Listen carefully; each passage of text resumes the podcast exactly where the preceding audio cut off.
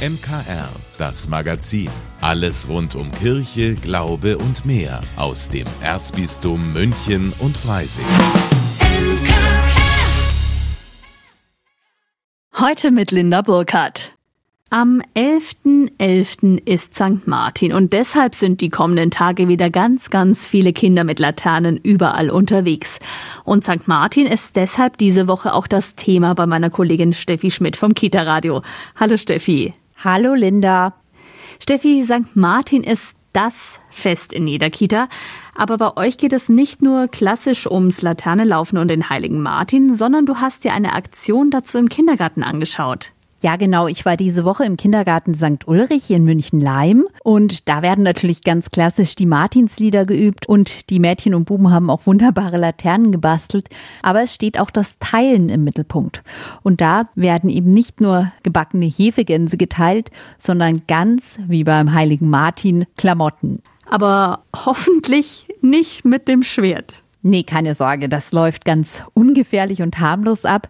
Ich war in einer Gruppe dabei, als Erzieherin Christa Spitz mit den Kindern darüber gesprochen hat. Wer von euch weiß denn das, warum ihr Kleider mitgebracht habt? Weil arme Familien haben vielleicht keine Kleider. Und was feiern wir im Moment? Was machen wir die ganze Zeit? St. Martin. Vincent, magst du uns mal kurz erzählen, was der St. Martin Tolles gemacht hat? Der hat mit seinem Schwert den Mantel geteilt. Der hat auch Kleider geteilt. Genau. Und so wie der St. Martin einen armen Mann im Schnee gesehen hat, so gibt es heute auf der großen, weiten Welt, die wir haben, auch Menschen, denen geht es nicht so gut wie uns. Die haben nicht den ganzen Kleiderschrank voll Kleider. Ja? Und deshalb macht unser Kindergarten was ganz Tolles. Wir sammeln Kleider ein, die geben wir weiter und dann kriegen die armen Leute in Südamerika, habt ihr das Wort schon mal gehört? Südamerika. Ja. Ja. Und die Leute, die brauchen dringend ein bisschen Geld und ein bisschen Unterstützung, dass wir denen helfen. Cool, also jedes Kind bringt etwas mit für den guten Zweck und das kommt dann Bedürftigen zugute. Ja, genau. Die Kleiderteilaktion heißt Meins wird deins und ist von der Aktion Hoffnung und dem Kinderhilfswerk Die Sternsinger organisiert. Da kann prinzipiell jede Pfarrei, Schule oder auch eben jede Kita mitmachen. St. Ulrich ist schon ganz viele Jahre dabei und das Schöne daran, es ist ein ganz niederschwelliges Angebot. Mitgebracht werden darf nämlich wirklich alles, also von der Winterjacke bis zur kurzen Hose. So Leitung Sabine Barnsteiner. Wir fahren das dann nach Augsburg. Dort ist ein Vintage-Shop, da wird es hergerichtet und verkauft an Kinder, die es da gerne tragen möchten und mit dem Geld wird jedes Jahr ein anderes Projekt unterstützt. Diesmal geht ins Amazonasgebiet nach Südamerika und äh, dort werden vor allen Dingen Schulen gebaut, Medikamente für die Kinder gekauft, das was einfach nötig ist. Das klingt nach einer richtig schönen Aktion, die wirklich super gut zu St. Martin passt. Ja, auf alle Fälle. Also die Kinder, die freuen sich, wenn sie ein Kleidungsstück raussuchen dürfen und damit anderen was Gutes tun können. Die Eltern sind auch mit großem Eifer dabei. Und für das Kita-Team ist es nicht ganz so viel Arbeit und nicht ganz so viel Aufwand. Und so wird dann das, was uns St. Martin eigentlich sagen will, ganz wunderbar mit diesem Fest verbunden. Sehr schön.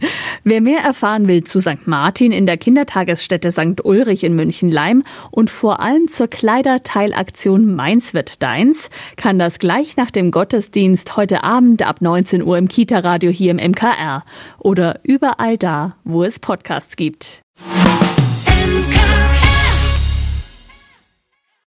Am Silvestertag des vergangenen Jahres ist Papst Benedikt XVI. verstorben.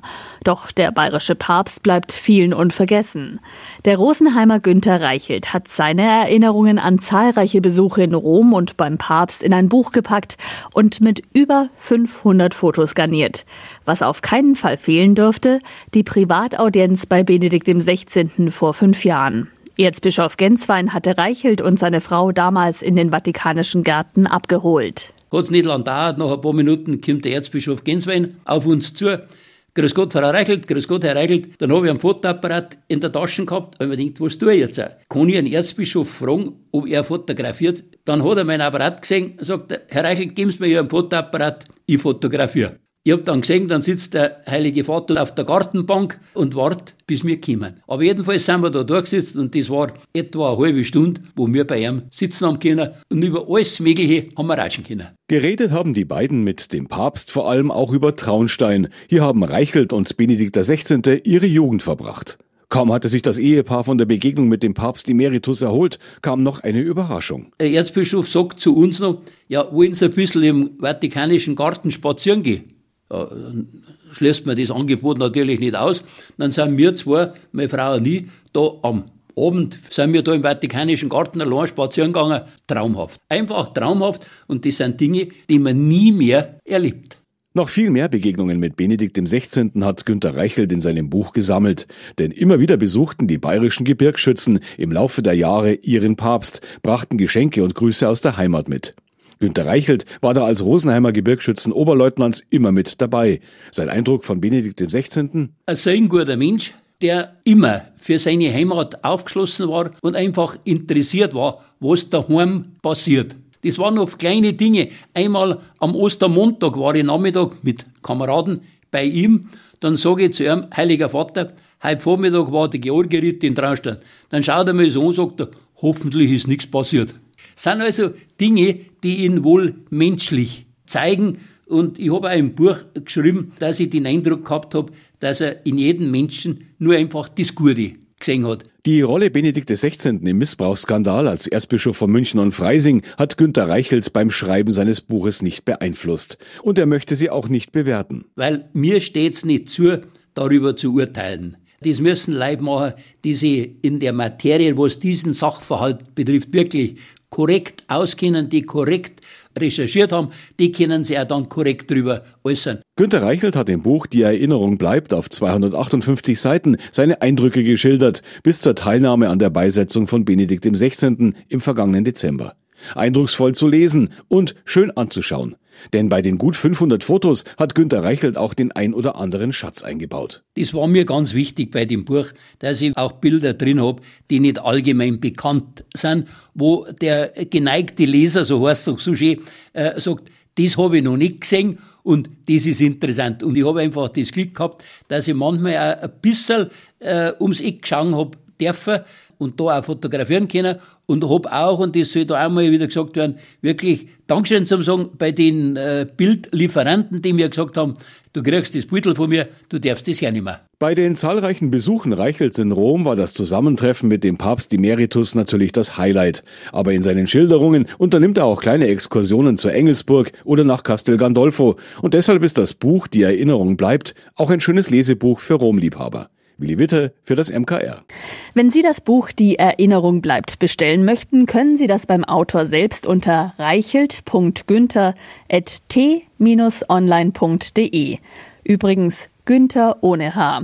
Also noch einmal reichelt.günther.t-online.de. Das Buch kostet 22,50 Euro plus Porto. Also ich denke, Eltern dürfte das gerade bekannt vorkommen. Sankt Martin, Sankt Martin, Sankt Martin, ritt durch Schnee und Wind, sein Ross das trug. Ja, so klingt das wohl nicht nur bei der Elterninitiative Elf Freunde im Glockenbachviertel in München, sondern in ganz vielen Kindergärten und auch bei mir zu Hause.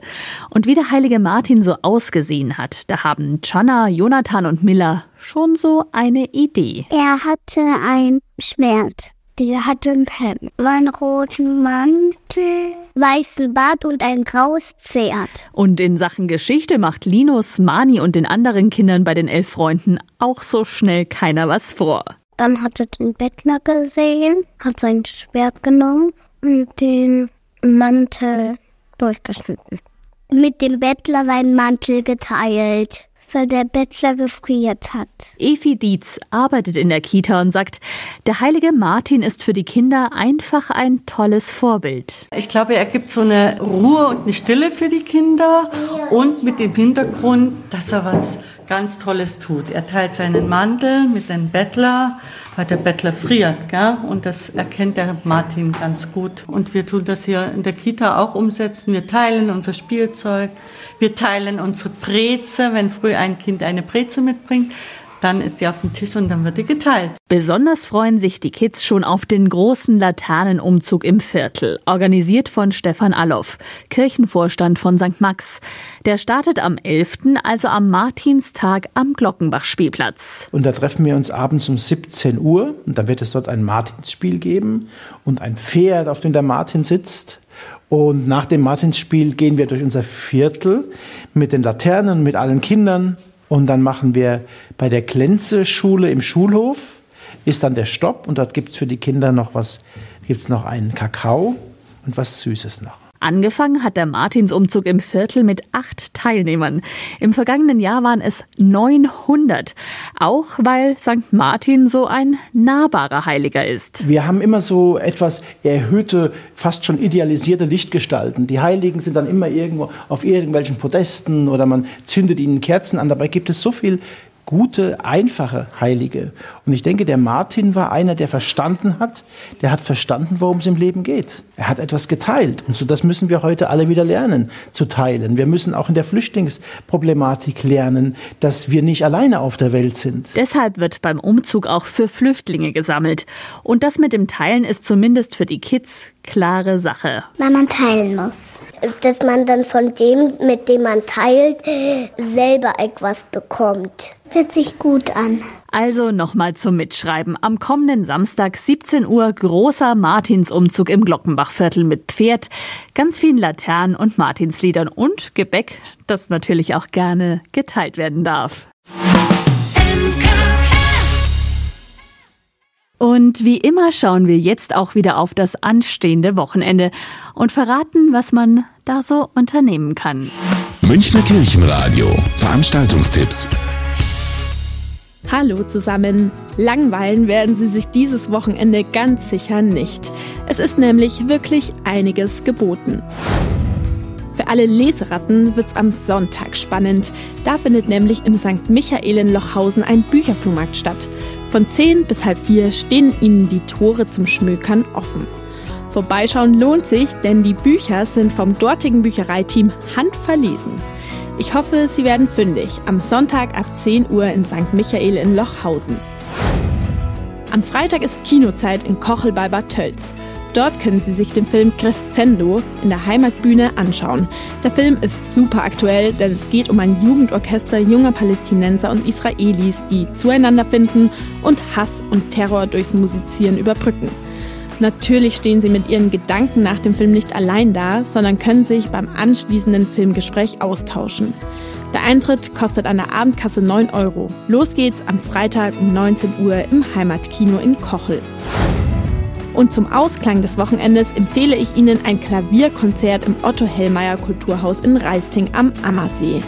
Masaka Ota wird am Flügel sitzen und zum Beispiel Werke von John Cage spielen. Das Motto: das atmende Klaviersolo-Konzert. Zum Durchatmen, bevor die Woche wieder beginnt. Um 17 Uhr ist Einlass im Otto Hellmeier Kulturhaus in Reisting. Ich wünsche Ihnen ein schönes und erholsames Wochenende.